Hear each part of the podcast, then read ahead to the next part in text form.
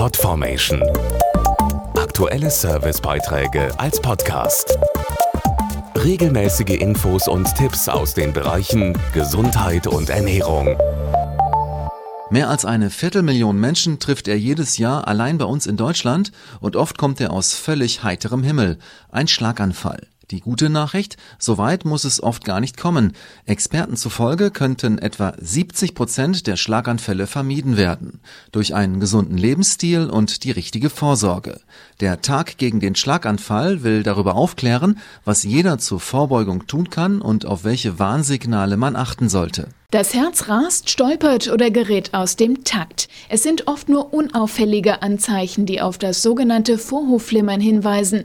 Viele Betroffene merken auch gar nichts. Dabei kann die Herzrhythmusstörung, unter der etwa eine Million Deutsche leiden, gefährliche Folgen haben. Dazu der Kardiologe Professor Burkhard Schumacher. Vorflimmern erhöht das Schlaganfallrisiko um das Fünffache. Denn durch den ungleichmäßigen Herzschlag können sich im Herzen, im linken Vorhofohr, Blutgerinnsel bilden. Diese Blutgerinnsel gelangen dann über die Blutbahn ins Gehirn und führen dort zu einem Schlaganfall. Schätzungen zufolge werden heute etwa 25 Prozent aller Schlaganfälle durch das Vorhofflimmern verursacht. Und das sind auch die Schlaganfälle, die besonders schwer ausfallen. Oberstes Ziel bei der Behandlung von Patienten mit Vorhofflimmern ist es daher, einen Schlaganfall zu vermeiden.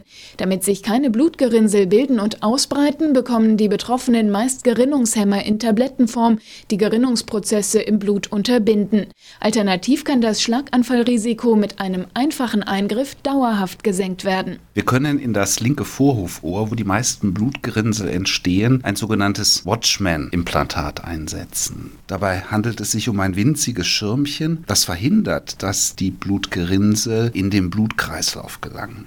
Das Implantat wird im Herzkatheterlabor durch die Leistenvene zum Herz geschoben. Ein schonender Eingriff, der in der Regel unter einer Stunde dauert und ermöglicht, dass der Patient bereits am nächsten Tag die Klinik verlassen kann. Der 51-jährige Anton hatte schon einen Schlaganfall und hat damit ein höheres Risiko, noch einen zweiten zu bekommen.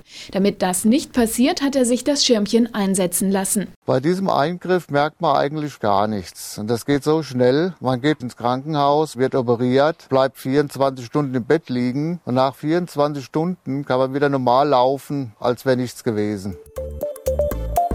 Podformation.de Aktuelle Servicebeiträge als Podcast.